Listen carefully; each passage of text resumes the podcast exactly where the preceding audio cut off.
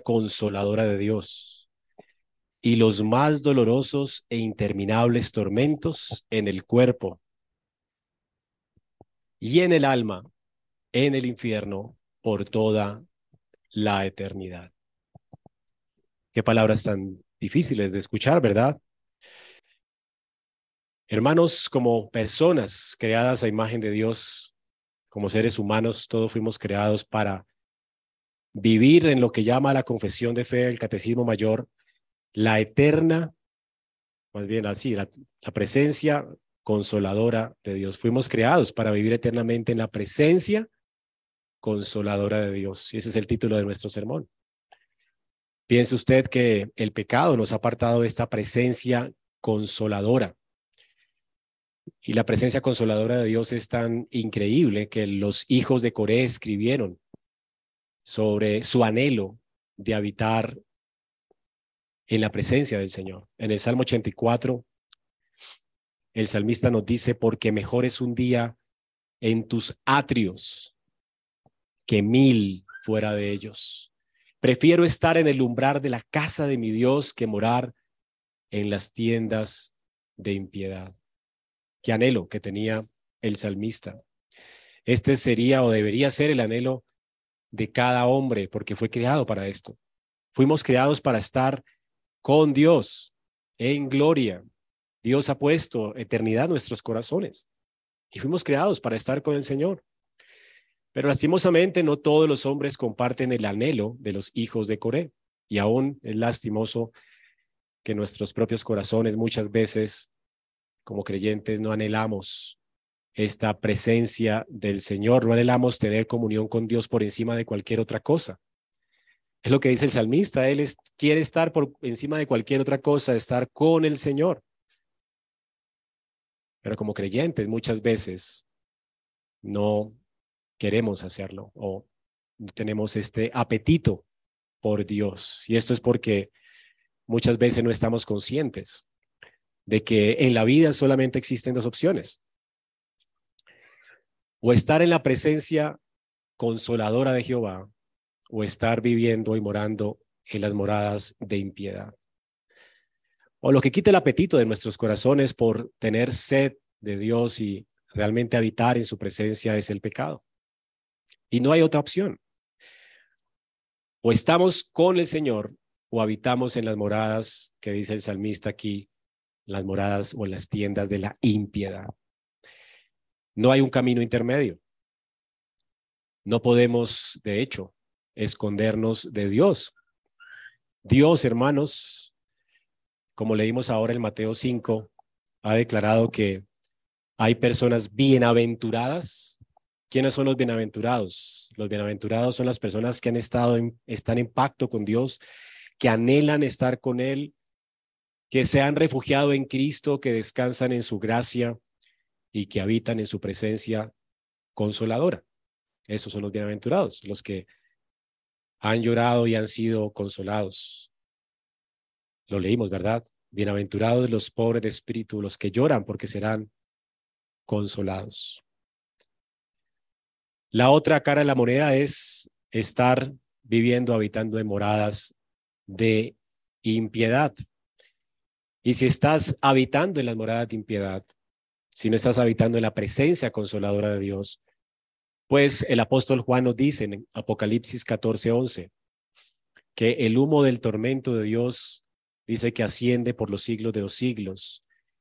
Las personas que habitan y moran en morada de impiedad dice que no tendrán reposo ni de día ni de noche en la eternidad. Esto es el fin terrible del que habla la confesión de fe, citando Apocalipsis 14, 11. No hay opción intermedia.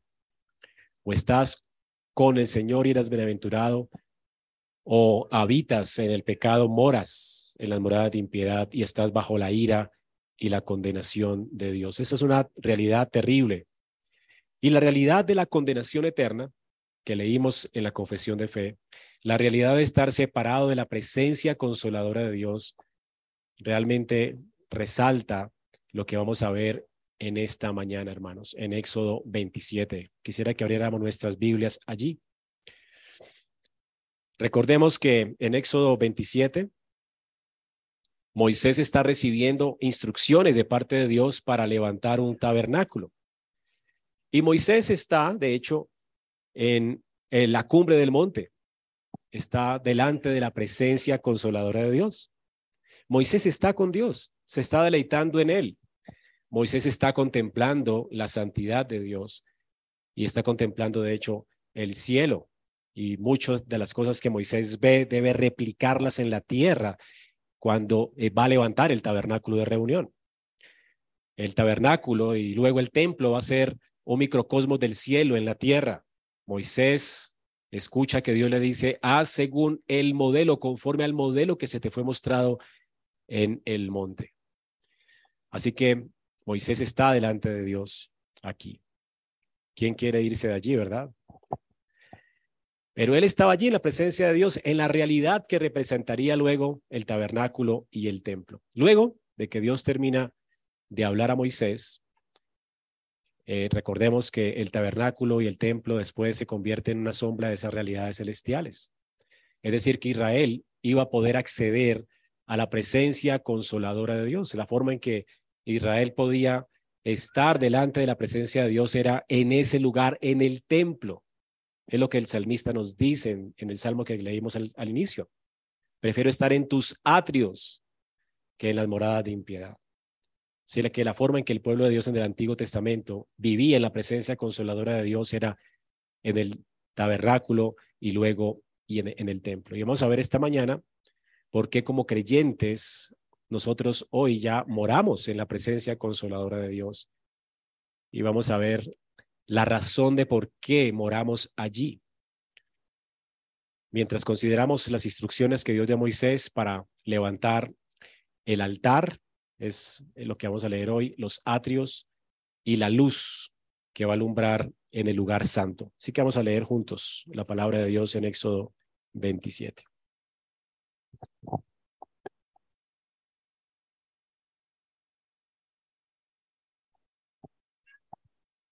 Harás también el altar de madera de acacia de cinco codos, 2.25 metros. Su longitud de cinco codos, 2.25 metros su anchura. El altar será cuadrado y de tres codos, es decir, 1.35 metros su altura. Le harás cuernos en sus cuatro esquinas. Los cuernos serán de una misma pieza con el altar y lo revestirás de bronce. Harás también sus recipientes para recoger las cenizas, y sus palas, sus tazones, sus garfios y sus braseros. Todos sus utensilios los harás de bronce. Le harás un enrejado de bronce en forma de red, y sobre la red harás cuatro argollas de bronce en sus cuatro extremos. Y la pondrás debajo, bajo el borde del altar, de madera que la red llegue hasta la mitad del altar.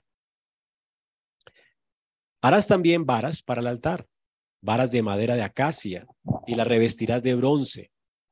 Las varas se meterán en las argollas de manera que las varas estén en ambos lados del altar cuando sea transportado.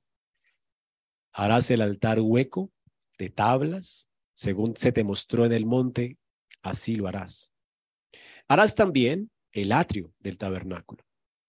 Al lado sur habrá cortinas de lino fino torcido para el atrio, de 100 codos, 45 metros de largo por un lado, sus columnas serán 20, con 20 basas de bronce, los ganchos de las columnas y sus molduras serán de plata.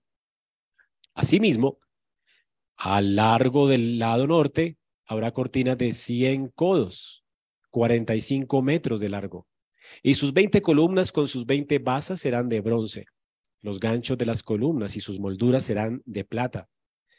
Para el ancho del atrio, en el lado occidental habrá cortinas de 50 codos, es decir, 22.5 metros, con sus 10 columnas y sus 10 basas. El ancho del atrio, en el lado oriental, será de 50 codos, 22.5 metros. Las cortinas a un lado de la entrada serán de 15 codos, 6.75 metros, con sus tres columnas y sus tres basas. Y para el otro lado habrá cortinas de 15 codos, 6.75 metros, con sus tres columnas y sus tres basas. para la puerta del atrio, habrá una cortina de 20 codos, 9 metros de tela azul, púrpura y escarlata, de lino torcido, obra de tejedor, con sus cuatro columnas y sus cuatro basas. Todas las columnas alrededor del atrio tendrán molduras de plata. Sus ganchos serán de plata y sus basas de bronce. El largo del atrio será de 100 codos, 45 metros, y el ancho de 50 codos, 22.5 metros de largo. Del atrio será de 100 codos, 45 metros, y el ancho de 50 codos, 22.5 metros. Por cada lado y la altura de 5 codos, 2.25 metros. Sus cortinas de lino fino torcido y sus basas de bronce. Todos los utensilios del tabernáculo, usados en todo su servicio y todas sus estacas y todas las estacas del atrio serán de bronce. Ordenarás a los israelitas que traigan aceite puro de oliva machacada para el alumbrado, para que la lámpara arda continuamente en la tienda de reunión, fuera del velo que está delante del testimonio. Aarón y sus hijos la mantendrán en orden delante del Señor desde la tarde hasta la mañana. Será estatuto perpetuo para todas las generaciones de los israelitas. Amén. Vamos a ver entonces tres cosas que Dios le ordena a Moisés construir en esta mañana. El altar de, Jehová, los atrios de Jehová y la luz que debía brillar, la luz de Jehová en el lugar santo.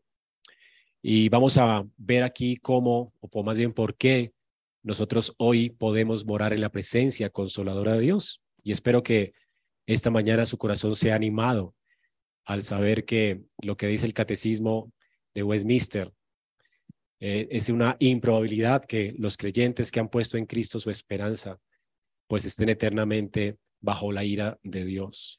Y es lo que nos revela este texto esta mañana. El altar de Jehová. Este altar, dice aquí la palabra, debía hacerse con madera de acacia, recubierta de bronce. Era una caja hueca, es decir, que muy probablemente debajo de la caja hueca estaba eh, un altar de piedra eh, no labrada. Recuerdan que así se hacían los altares para ofrecer sacrificios. Así ordenó Jehová que lo hicieran. Así que era un lugar hueco, era como un asador más o menos de carne. Eh, era cuadrado de 2.25 metros de ancho, medía 1.35 metros de alto y todo estaba revestido de bronce. Ahora los, recipientes también estaban, estaban hechos de bronce. Tenía recipientes para recoger las cenizas, por ejemplo, las palas. Tenía, em, dice aquí, palas y tazones que era para recoger la sangre de los sacrificios y rociarlos en los cuernos del altar. Tenía garfios para coger la carne y para poderla poner allí para los holocaustos. Y tenía braseros para mover las brasas del fuego y avivarlos. Así que todo esto era hecho con plata. Tenía en la mitad un enrejado donde se ponían los sacrificios y las ofrendas quemadas. Y el altar tenía también argollas alrededor para poder ser transportado por varas por los sacerdotes.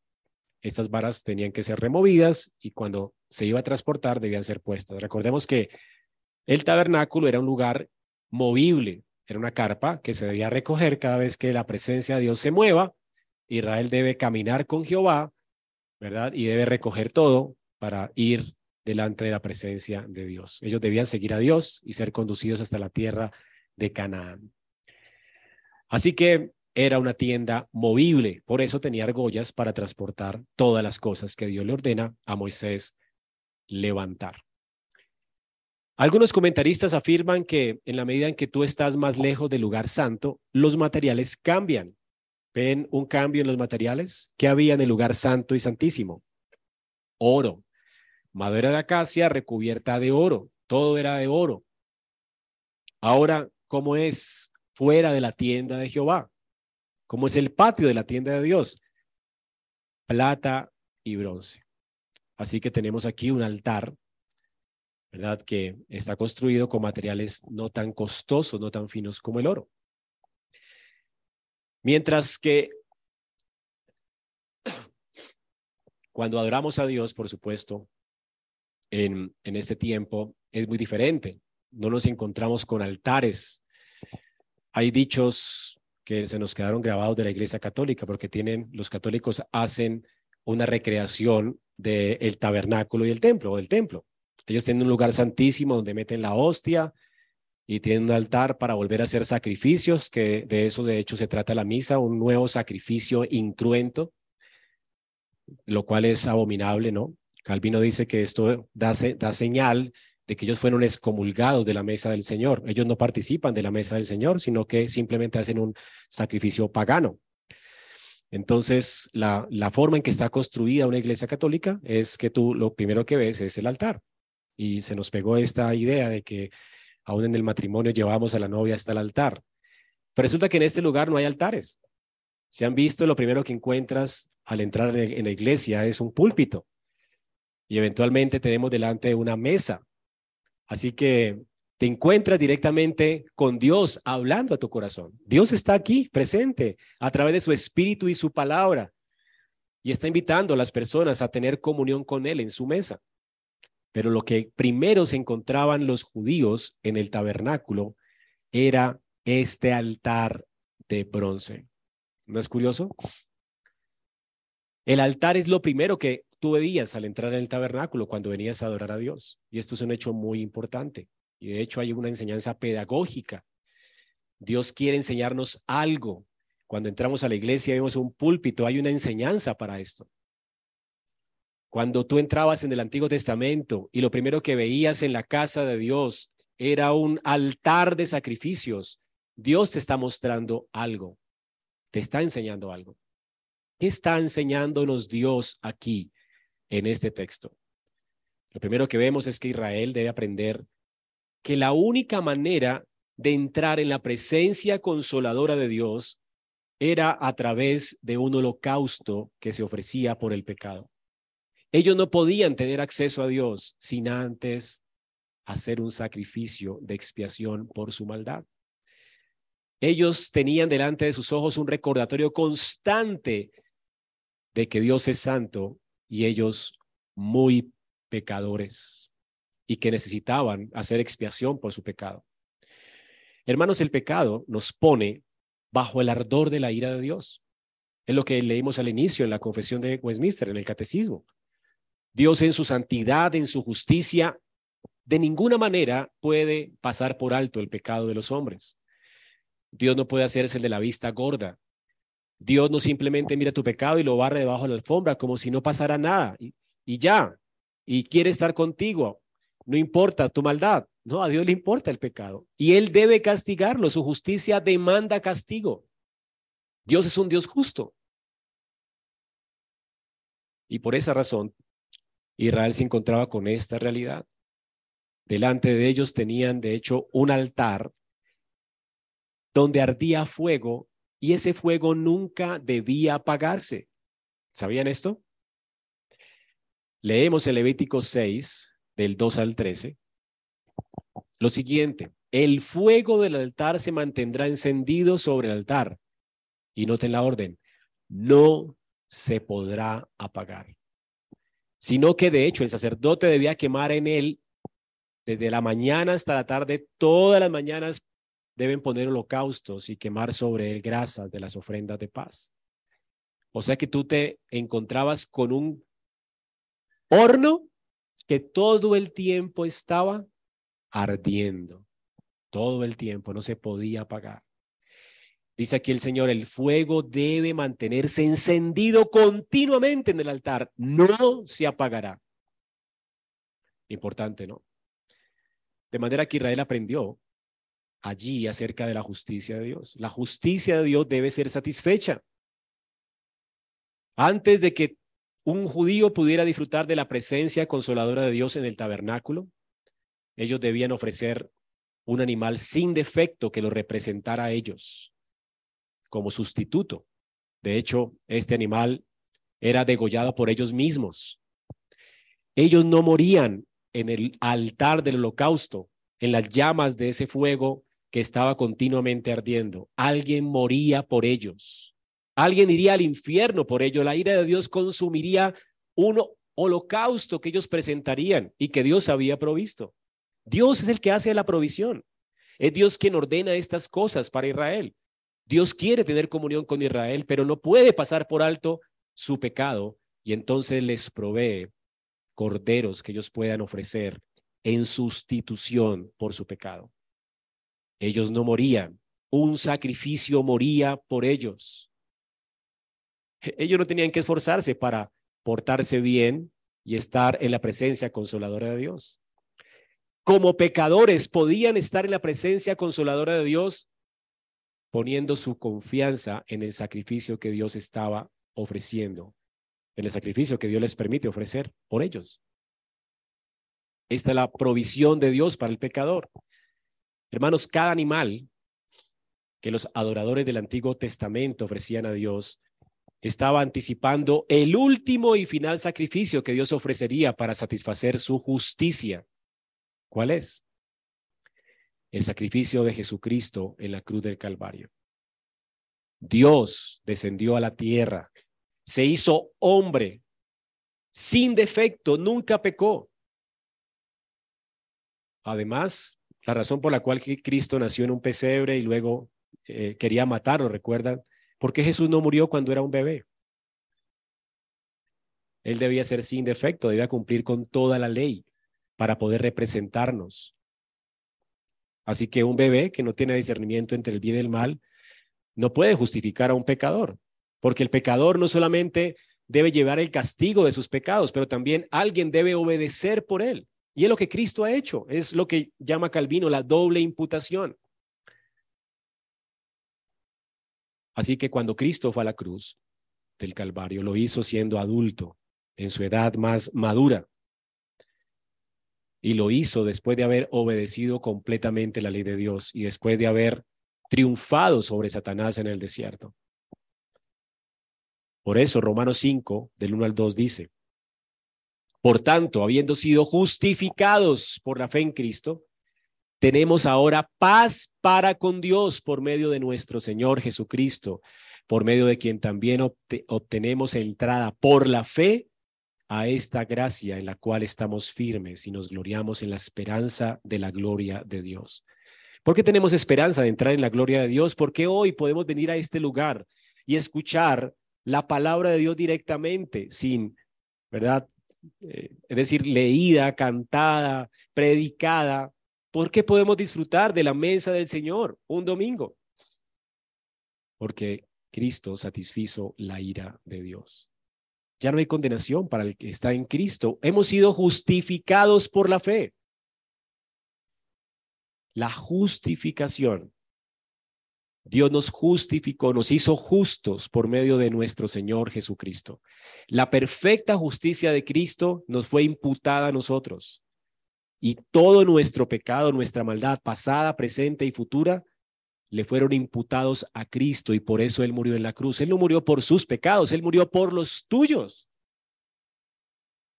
Y por eso no hay forma de que nosotros seamos apartados de Dios. Nadie nos podrá apartar de Dios. Podemos estar firmes delante de Él en su gracia y podemos gloriarnos, decir, alguien que se gloría, alguien como en Cali decimos chicanear o que hace alarde de lo que tiene, usted puede ser alarde de algo que tiene y es que usted ya es heredero de la gloria, porque alguien se ofreció por usted en la cruz del Calvario, Jesucristo nuestro Dios. Así que hermanos, cada holocausto en el Antiguo Testamento anticipaba al Cordero de Dios que quita el pecado del mundo. Por medio de él nosotros tenemos acceso a la presencia consoladora de Dios. Por Él, en nuestras reuniones ya no tenemos un altar, porque ya Cristo vino. Los judíos estaban anticipando a Cristo en el altar. Con cada sacrificio estaban recordando la promesa de que Dios enviaría un sustituto para cubrir su maldad, un sustituto que llevaría sobre él la ira de Dios. Allí estaba representada la ira de Dios en ese altar. Ellos no morían, un sustituto lo haría. Hoy no necesitamos un tabernáculo. Si hoy ofreciéramos ofrenda, sería de hecho menospreciar a Cristo, el que ya vino. Ya se ofreció una sola ofrenda por el pecado. Por eso la misa, de hecho, es tan abominable. La razón es que están haciendo un nuevo sacrificio. Y la Biblia dice que ya se ofreció un solo sacrificio por nuestros pecados, el sacrificio de nuestro Salvador Jesucristo. Hermanos, por Él fuimos redimidos y rescatados. Ya no puede, ya nadie puede ofrecer otro sacrificio más. Él fue el sacrificio definitivo. Todo apuntaba a Él, Él es la realidad a la que apuntaban los sacrificios.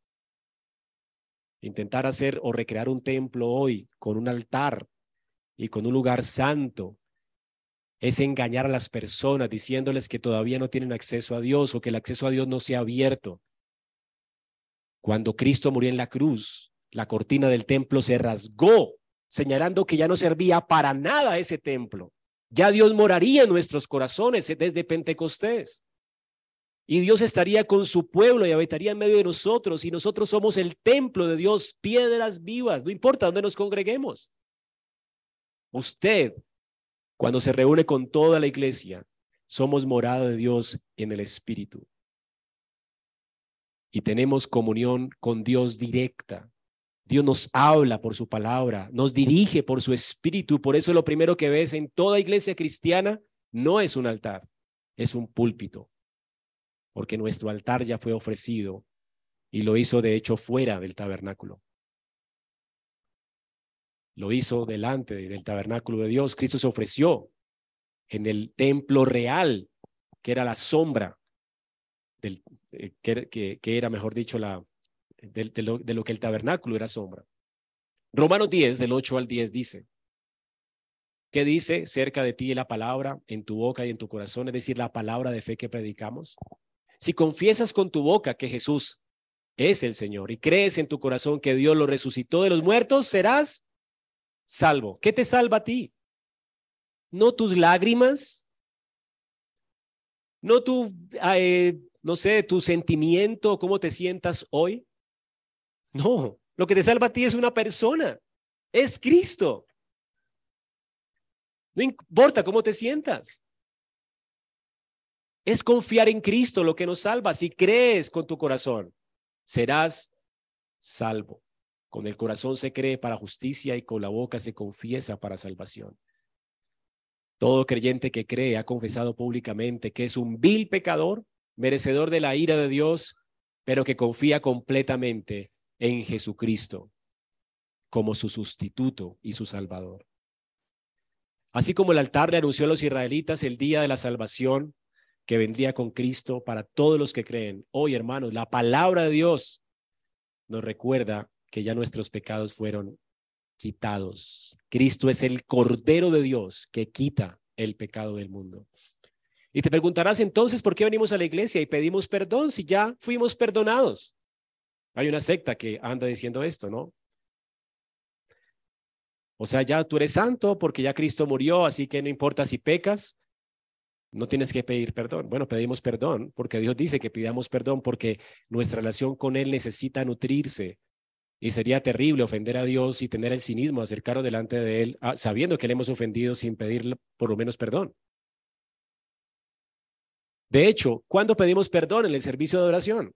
Ni siquiera es al principio, porque si tú crees en Cristo, ya tú eres recibido delante de Dios. Tú no, necesitas pedirle perdón a Dios para que él te devuelva la paternidad o para que Él te ame o te reciba. No, eres bienvenido a su casa. El punto es que qué vergüenza si le has ofendido. Terminamos, comenzamos el servicio de oración con una invitación de Jehová, leyendo su palabra, en contacto directo con Él. Y esto nos debe llenar de vergüenza y por eso pedimos perdón. Señor, qué vergüenza contigo, perdónanos aún somos pecadores. ¿Y cuánto queremos despojarnos del pecado que nos asedia?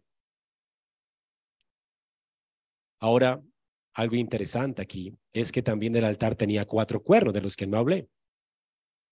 En cada esquina había un cuerno. Es difícil saber lo que significan estos cuernos si no existieran algunas referencias bíblicas sobre los cuernos del altar. El Salmo 18.2 habla de estos cuernos. El Señor dice, es mi roca, mi baluarte, mi libertador, mi Dios es la roca en quien me refugio, mi escudo y el cuerno de mi salvación. Nuestra Biblia lo traduce el poder de mi salvación. mi altura inexpugnable. Los cuernos eran un símbolo del poder salvador de Dios. Nuestras Biblias, eh, la traducción está buena, aunque se pierde la referencia a los cuernos del altar. Pero está buena en el sentido en que los cuernos representan el poder salvador de Dios.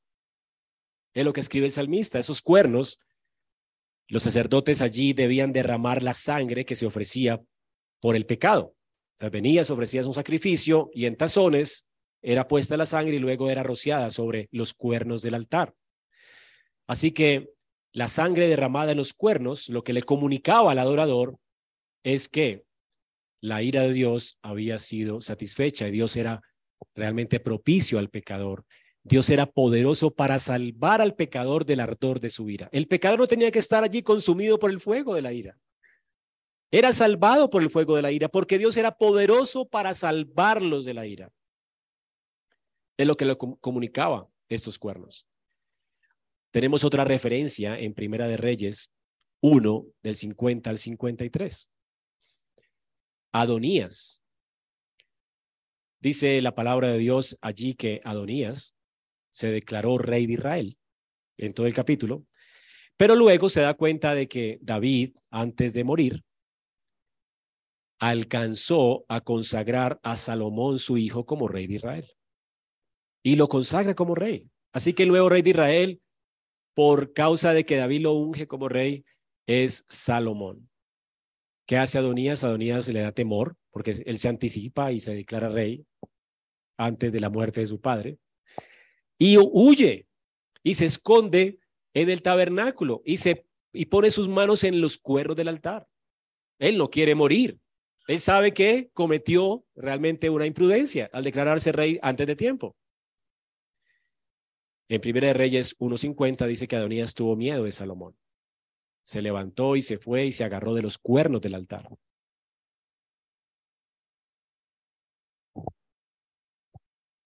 Le avisaron a Salomón diciéndole, Adonías tiene miedo de ti.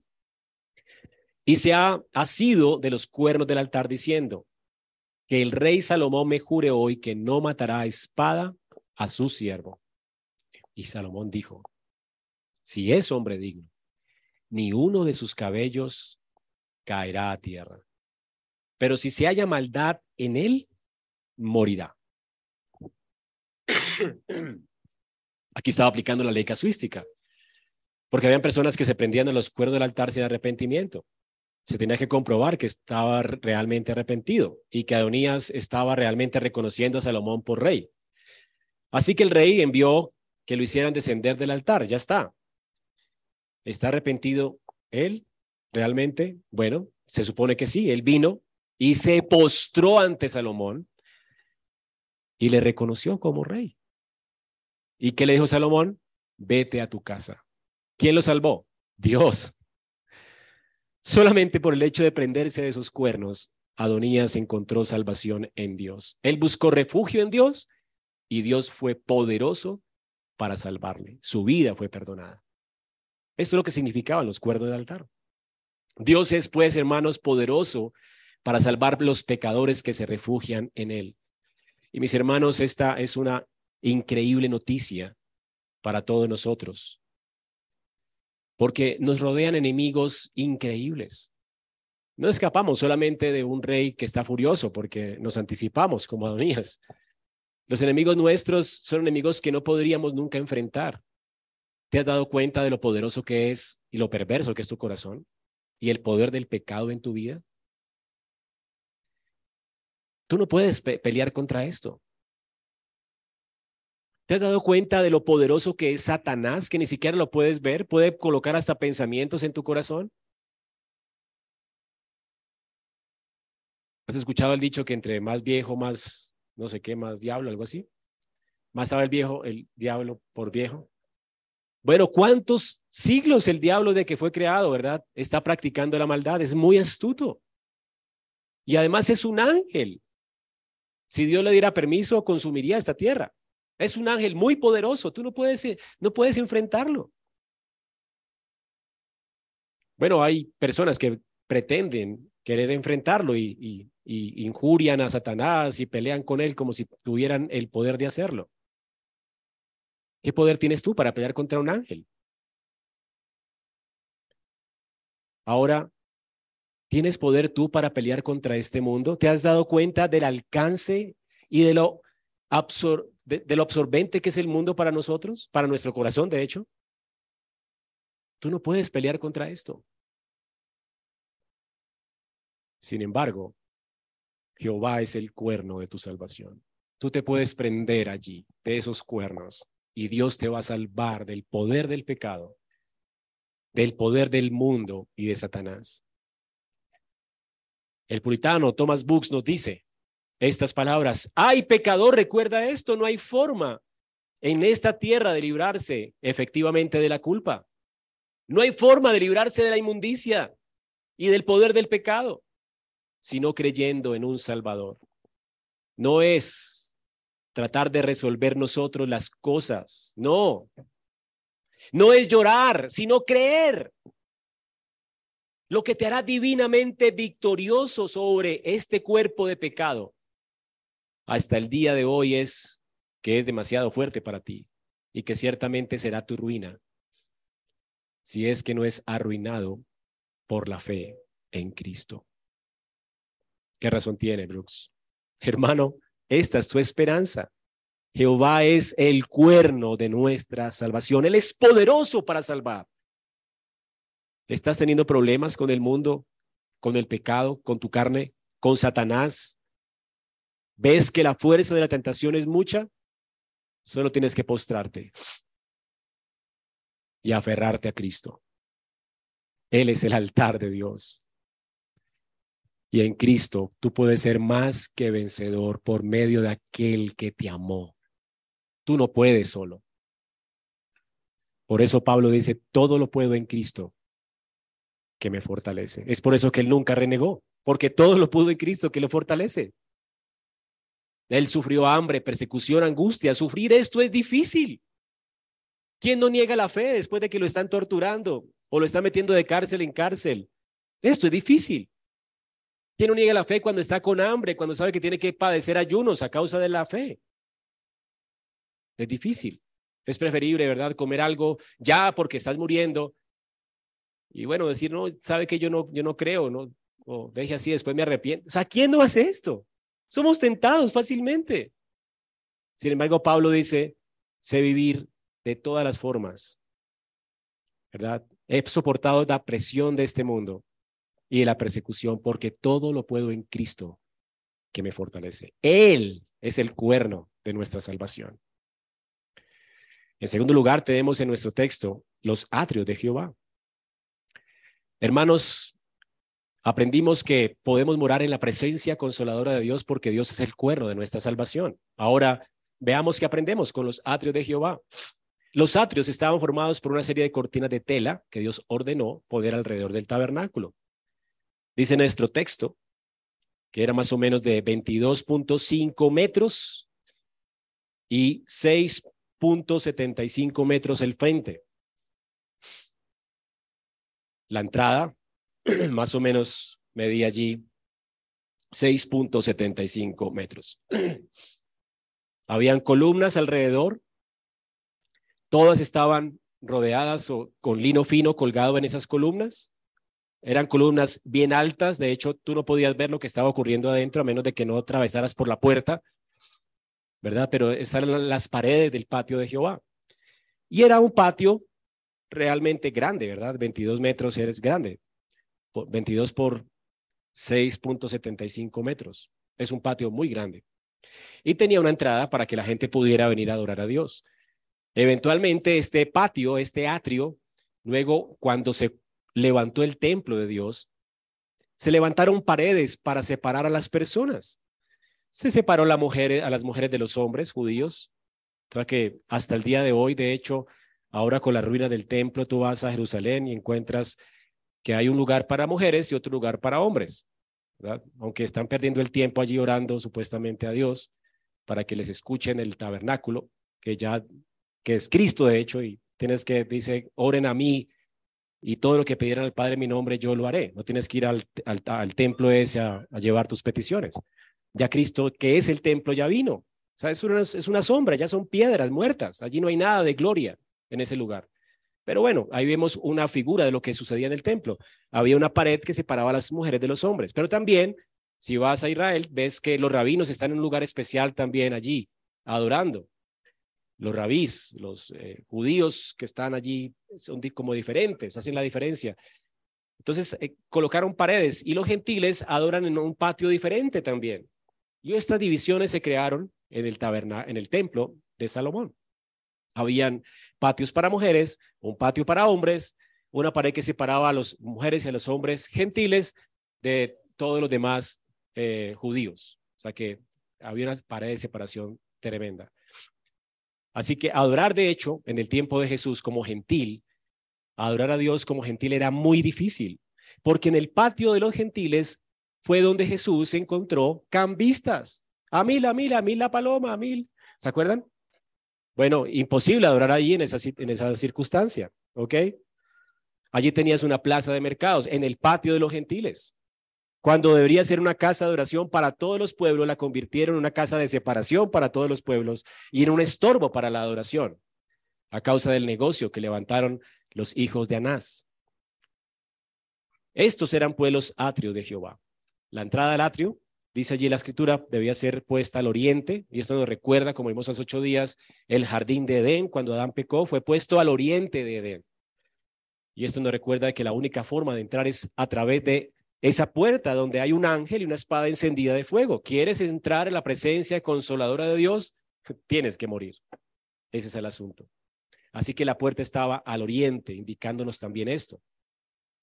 Esa entrada del atrio comunicaba también a la iglesia del Antiguo Testamento que solamente por la gracia Dios había puesto una puerta y un camino para entrar a su presencia consoladora a través de un sacrificio. Aunque el pueblo no podía, de hecho, no podía tener acceso a la tienda de Jehová, no podía tener comunión directa con Dios, lo tenían que hacer a través de sacerdotes que oficiaban y que estaban allí en el lugar santo por ellos. Ellos, de todas formas, podían tener comunión con Dios en los atrios, podían esperar la palabra de Dios de parte del mediador. O sea, en los atrios era el lugar donde ellos adoraban, el patio de Jehová, los patios de su casa. Y es lo que leímos ahora, que era el deseo de los hijos de Coré, que eran los porteros de la casa de Dios. Amo estar en los atrios de Jehová que las moradas, en las moradas de impiedad. Ahora, hermanos, desde los atrios ellos podían entonces tener comunión con Dios, aunque no tenían acceso, ¿verdad?, a su gloria, pero estaban con Dios, allí estaba Dios en medio de ellos, pero no podían tener acceso directo a Él. Hoy como iglesia del nuevo pacto, hermanos, no necesitamos, como les dije, este tabernáculo, ni estos muros. No necesitamos un patio como gentiles para tener comunión con Dios. No necesitamos entrar a los atrios de Jehová. Ahora entramos directamente a su tienda, a su tabernáculo. Juan 4, del 23 al 24. Jesús le dijo a la mujer samaritana, mujer, la hora viene y ahora es, porque su presencia estaba con ellos, ¿no? El verdadero tabernáculo, el verdadero templo que es Cristo, estaba allí con ellos. Ahora es cuando los verdaderos adoradores adorarán ya no en el tabernáculo de reunión, ya no en el templo, ya no en un lugar localizado donde Dios manifiesta su gloria. No, ahora van a adorar en espíritu y en verdad. Aquí no está hablando de adorar espiritualmente y verdaderamente o genuinamente, no está hablando de esto. Por supuesto, era requisito adorar genuinamente y espiritualmente del Antiguo Testamento. Aquí está hablando de un cambio entre el antiguo pacto y el nuevo pacto. Hay un cambio trascendental, glorioso. Y el cambio consiste en que antes los judíos adoraban en las sombras. Ahora nosotros adoramos en la realidad, en la verdad. El tabernáculo de Dios ahora está con los hombres. El real, lo que Moisés vio en el cielo ahora está con los hombres en la persona de Cristo. Ahora podemos adorar en espíritu y en verdad. Una vez Cristo murió por nuestros pecados, hizo expiación por ellos y ascendió al cielo y ahora está sentado a la diestra de Dios en las alturas, intercediendo por nosotros en gloria. Una vez Cristo eso inauguró la adoración del nuevo pacto. una adoración que no era posible en el Antiguo Testamento. Hoy, cada vez que nos juntamos como pueblo de Dios, el cielo y la tierra se juntan en este lugar y podemos adorar a Dios hoy en la hermosura de su santidad. Es lo que el autor de Hebreos nos dice. A la luz de nuestra unión con Cristo, ahora nosotros ya no adoramos en el monte de Sión, en el monte, perdón, el monte de, de Sinaí, que estaba dividido por espacios. Ya no adoramos en la adoración del Antiguo Testamento, que tenía un patio que nos separaba del lugar santo. Hoy, hermanos, estamos adorando con todos los ángeles están aquí. Los primogénitos que se nos han adelantado y ya están en gloria, están con nosotros adorando a Dios en este día. La gloria de Dios está en este lugar. ¿No es increíble? Esta es la realidad, hermanos. Cada domingo es lo que ocurre en este lugar. Estamos adorando en la hermosura de su santidad. Fue un cambio de adoración significante, significativo. Hermanos, en el Antiguo Testamento Dios le dio a los creyentes esperanza de que ellos no se mantendrían adorando en las sombras y en las figuras. Dios había prometido a Israel revelar la gracia y la verdad en la persona de Jesucristo. ¿Y qué nos dijo Juan en Juan 1, 17 y 18? Pues la ley vino por medio de Moisés, pero la gracia y la verdad vinieron por medio de Jesucristo. La esperanza de Israel se cumplió en Cristo. Cristo. En Cristo adoramos en la realidad, ya no en las sombras. Y es lo que el autor de Hebreos nos recuerda y nos lo deja muy claro, contrastando la adoración de Israel en el Sinaí y la adoración ahora en Cristo. Hebreos 9, 19 al 25. Cuando Moisés terminó de promulgar todos los mandamientos, el pueblo, conforme a la ley, tomó la sangre de los becerros, de los machos cabríos, con agua y lana y escarlata y sopo, y roció el libro mismo, y roció a todo el pueblo con la sangre, diciendo, esta es la sangre del pacto que Dios les ordenó a ustedes. La sangre. Está apuntando a, alguien, pero no es la definitiva. De la misma manera, roció con sangre el tabernáculo, los utensilios del ministerio, y según la ley casi todo ha de ser purificado con la sangre. Y sin, la, y sin sangre no hay perdón. No hay acceso a la presencia consoladora de Dios. Ahora, Cristo no entró en un lugar santo hecho por manos. Él no entró en ese templo, que era una sombra. Él entró al real. Dice que eso era una representación del tabernáculo, era una representación del verdadero. Cristo entró dónde? Al cielo mismo, donde fue llevado Moisés, donde Moisés vio y recreó lo que él vio en el tabernáculo. Cristo fue al cielo mismo, no para ofrecerse a sí mismo muchas veces, como lo hacían los sacerdotes. Como el sumo sacerdote entraba en el lugar santísimo cada año con sangre ajena, él se ofreció una sola vez para expiar nuestros pecados. Él ya está en gloria. Y nosotros tenemos acceso directo a Dios por nuestra unión con Él. Esto es increíble. Ahora, hermanos, disfrutamos de esto hoy por la fe, porque no vemos a ángeles aquí, no vemos a los hermanos que han muerto y ya están con Dios en gloria y sus espíritus están con el Señor. No vemos esto, no vemos el monte de Sion, no vemos a Cristo sentado a la diestra del Padre, no lo vemos, pero es una realidad, por la fe lo abrazamos.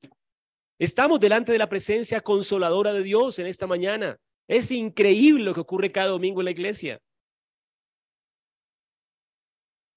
Ahora lo más glorioso es que lo que hoy abrazamos por la fe, un día será nuestro en Cristo. Un día estaremos en la presencia consoladora de Dios en la eternidad. Y con estos ojos miraremos a Dios en gloria. Nuestra carne será resucitada. Y si Cristo viene ahora, nuestro cuerpo será transformado en un cuerpo glorioso. Y disfrutaremos en cielos nuevos y tierra nueva de la presencia consoladora de Dios. ¿Y por qué? Porque Cristo abrió un camino para que disfrutemos de esto por su carne.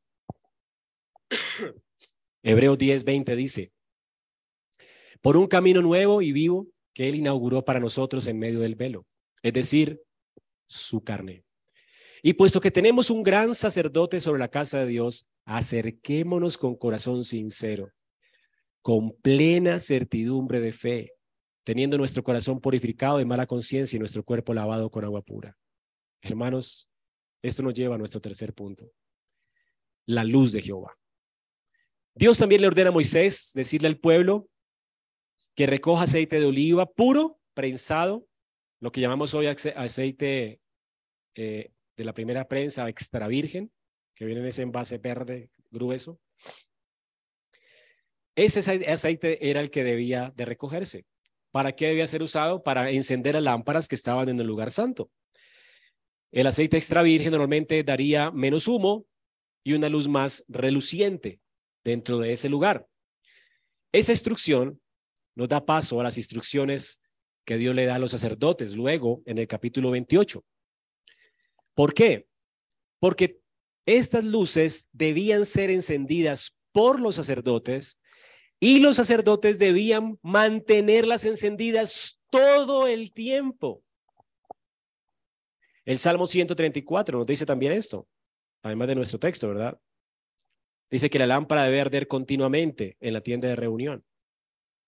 El Salmo 34 dice, cántico de ascenso gradual. Mientras los judíos subían al lugar santo, a la, a la casa de Dios, decían esto, bendigan al Señor todos los siervos del Señor, los que sirven por la noche en la casa del Señor. ¿A quién se referían? A los sacerdotes. Ellos servían de noche y de día, hacían turnos, trasnochaban, todo el tiempo había un sacerdote en el lugar santo. ¿Cuál es su propósito allí? Nunca podía dejar de mantener esa, esa llama ardiendo. Así que el fuego del holocausto debía estar ardiendo y también debía ser, un sacerdote debía estar en la presencia de Dios allí con la lámpara ardiendo todo el tiempo. Desde Sión, noten esto, la consecuencia de que alguien esté intercediendo por el pueblo. Desde Sión, dice el salmista, alcen sus manos al santuario y bendigan al Señor. Desde Sión te bendiga el Señor que hizo los cielos y la tierra. La razón por la cual Israel era bendecido era por la diligencia de estos hombres que de día y de noche mantenían esa luz encendida delante de Dios, cuidando del pueblo de Jehová a través de su intercesión mediadora. Hay una figura de esto cuando Moisés está peleando con su ejército contra sus enemigos, ¿recuerdan? En la medida en que Moisés intercedía y sus manos no se, no se bajaban, Israel prevalecía en la batalla. Pero cuando Moisés se cansaba y sus brazos se cansaban y ya dejaba de interceder por Israel, Israel perdía en la batalla. Por eso Aarón comenzó a subir sus brazos, ¿verdad? Para, y colocaron piedras para sentar a Moisés para que él no dejara de hacer esto nunca. Es lo que tenía que hacer el sumo sacerdote. Israel se mantendría en pie por la fidelidad de los sacerdotes en el, tabernáculo de reunión. Hermanos, esa lámpara encendida garantizó la bienaventuranza de Israel. Israel era bienaventurado por la intercesión de estas personas de estos mediadores que de día y de noche hacían ruegos por ellos. Ahora, de este lado de la historia de redención, hermanos, de hecho, no necesitamos personas que medien por nosotros de esta forma. Ya tenemos la realidad a la que apuntaban los sacerdotes. Hebreos 7, 23 al 25 nos dice, los sacerdotes anteriores eran muy numerosos porque la muerte les impedía continuar. Pero Jesús conserva su sacerdocio inmutable, puesto que permanece para siempre, por lo cual Él también es poderoso para salvar para siempre a los que por medio de Él se acercan a Dios. ¿Y por qué Él es poderoso? Puesto que Él vive perpetuamente para interceder por ellos. Está hablando de la salvación no en términos de la justificación, sino en términos de la glorificación. ¿Por qué podemos tener la seguridad de que seremos glorificados un día? ¿Por qué no desmayaremos? ¿Por qué no apostataremos de la fe? ¿Por qué como iglesia podemos seguir creyendo en Jesús? Podemos seguir viéndolo a Él cada día. ¿Por qué es que al desánimo no nos va a vencer? ¿Por qué es que nada nos puede separar del amor de Dios? Porque alguien está perpetuamente intercediendo por nosotros delante de Dios, Cristo. Increíble, ¿verdad? Hermanos, Jesús siempre nos está guardando. Somos como la niña de sus ojos. Él mantiene esas lámparas encendidas. Su iglesia va a estar viva siempre.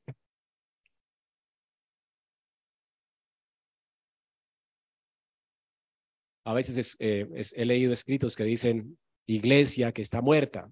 Bueno, una iglesia muerta no es la iglesia de Cristo.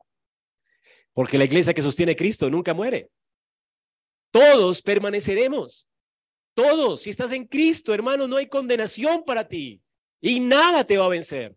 Nada te podrá separar del amor de Dios, ni la vida, ni la muerte, ni ángeles, ni principados, ni lo presente, ni lo futuro. Nada te podrá separar del amor de Cristo.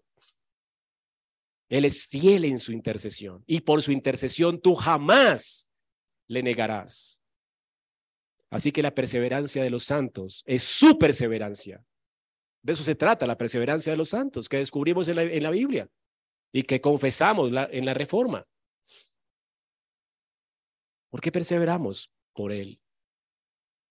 Jesús siempre está en guardia y la razón por la que nuestra fe seguirá firme es por su intercesión. Así que hermanos, podemos morar en la presencia consoladora de Dios en unión con Cristo, quien es nuestro representante, que intercede continuamente por nosotros delante de Dios. Concluyendo, debemos saber que Éxodo 27, pues, nos da una idea de la realidad que nos espera como pueblo de Dios en gloria.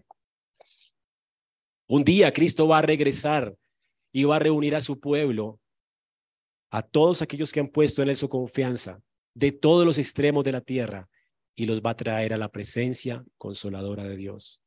¿Y cuál es la razón? La razón, hermanos, es que el Señor en quien hemos puesto nuestra esperanza ha hecho expiación por nuestros pecados.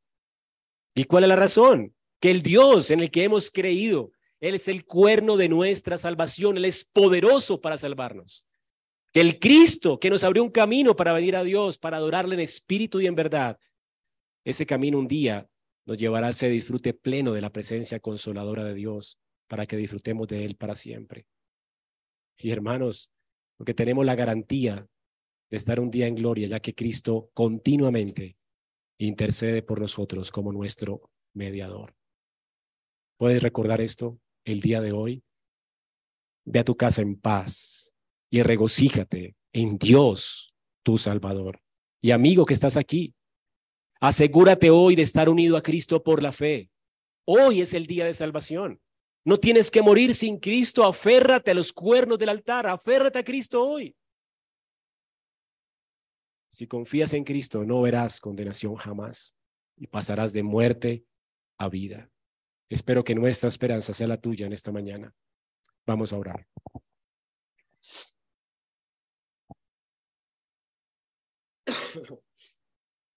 Señor, gracias por tu palabra, por la esperanza que nos has dado en Cristo, por recordarnos lo seguro de nuestra salvación en el día de hoy a través de estos elementos del tabernáculo. Así como hablaste a Israel a través de estas sombras, hoy nos hablas claramente en la persona de Cristo. Señor, nuestra salvación es segura. Y gracias por eso, Señor. Te alabamos por eso. Sea